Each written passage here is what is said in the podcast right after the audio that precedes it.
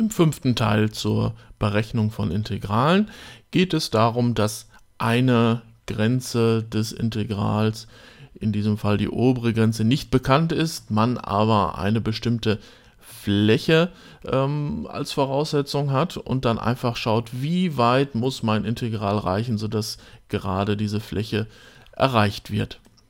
Also dies ist dann die Aufgabe. Das Integral von 0 bis k von x dx soll 8 Drittel sein. Das heißt, wir suchen jetzt ähm, die Stelle äh, rechts von 0, die es uns ermöglicht, dass wir eine Fläche von 8 Drittel bekommen. Die Normalparabel hat man so ein bisschen im Kopf. Auf jeden Fall ähm, suchen wir also einen Wert für k größer 0, weil wir ja eine nach oben orientierte Fläche haben. Die Funktion x hat äh, nur nicht negative Werte als Funktionswerte.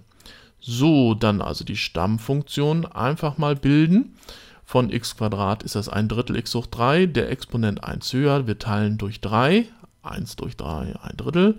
Äh, die Grenzen sind 0 und k.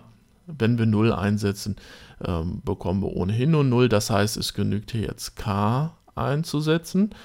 Ähm, wenn wir x durch k ersetzen, bekommen wir ein Drittel k hoch 3 gleich 8 Drittel und wir müssen jetzt nur noch diese kleine Gleichung nach k auflösen. Zunächst nehme ich mit 3 mal, dann entfallen die Brüche. Wir haben k hoch 3 gleich 8 und wenn man die dritte Wurzel zieht, ist k gleich 2 und so wissen wir, dass wir von 0 bis 2 das Integral über x